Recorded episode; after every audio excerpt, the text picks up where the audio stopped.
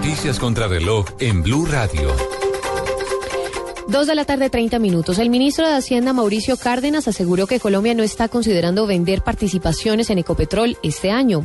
Estas declaraciones las entregó desde Davos, en Suiza, en donde afirmó que el país está en capacidad de encontrar otras formas de financiar obras de infraestructura diferentes a vender participaciones en la estatal petrolera.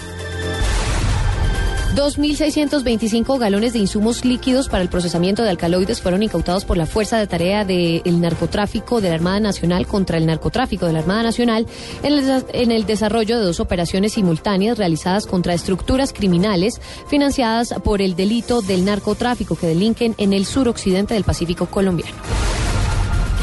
El Fondo Monetario Internacional indicó que la economía mundial repuntará de manera gradual en el 2013 hasta crecer en un 3,5%. Sin embargo, advirtió que en Europa se prolongará con un decrecimiento estimado del 0,2%.